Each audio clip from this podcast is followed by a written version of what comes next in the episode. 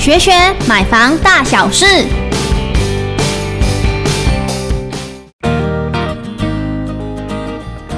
你有在看预售屋吗？你知道广告户购买前有哪七个事情要特别注意的呢？大家好，我是建荣先生。我们常看到预售屋或新建案的广告户都很便宜哦，不是买房送装潢、送家具，就是送十大家电好礼。所以买到广告户真的有赚到吗？其实魔鬼藏在细节里。建荣先生呢就要来跟你分享一下。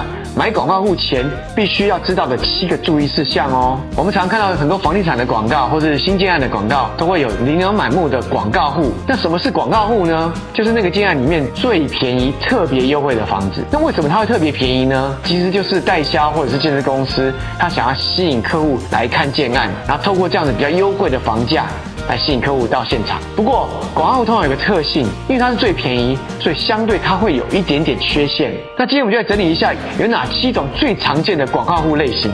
第一项是低楼层，一般低楼层呢，因为离马路比较近，所以它的噪音相对会比较大，然后它的视野部分也会被周遭的一些建筑物所去影响。第二种，车道上方，车道上方的房子呢，除了有风水禁忌以外呢，车道路口的铁卷门开开关关，以及车子进进出出吵杂声，也会影响到车道上方那一户生活作息哦。所以像这样的房子呢，通常也会被建设公司设定为广告户的部分哦。不过呢，现在很多建设公司在设计大楼的时候呢，会针对这样子车道上方的户别去做一些优化。跟调整，比如说呢，它会在车道上方的内户跟车道中间再去夹一个公设，或者夹一个空间。如果你现在看到的建案呢，建设公司在车道上方有规划一个公设，去将二楼跟车道区隔开来呢，那这个二楼呢就不会是一个广告户的设定了。第三种类型呢就是四楼，在台湾呢有很多广告户都设定在四楼，除了建议四这个谐音以外呢，许多在都市里的四楼都刚好面对着高架桥，那相对的噪音还有风水就会。有很大的疑虑了。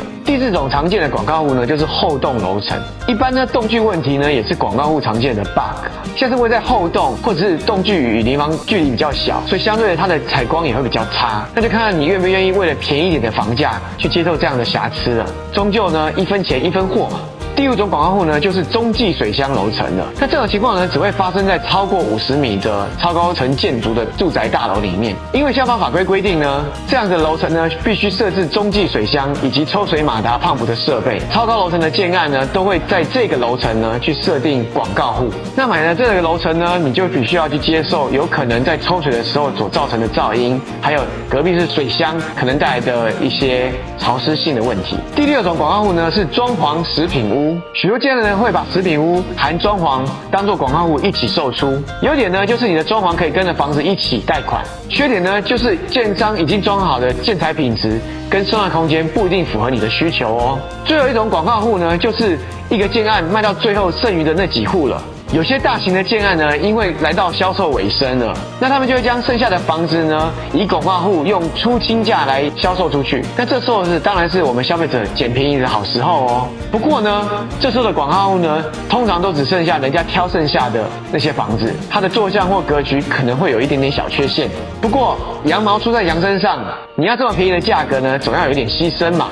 所以知道买广告户前要注意哪七个事项喽？我是建荣先生，我们下次见。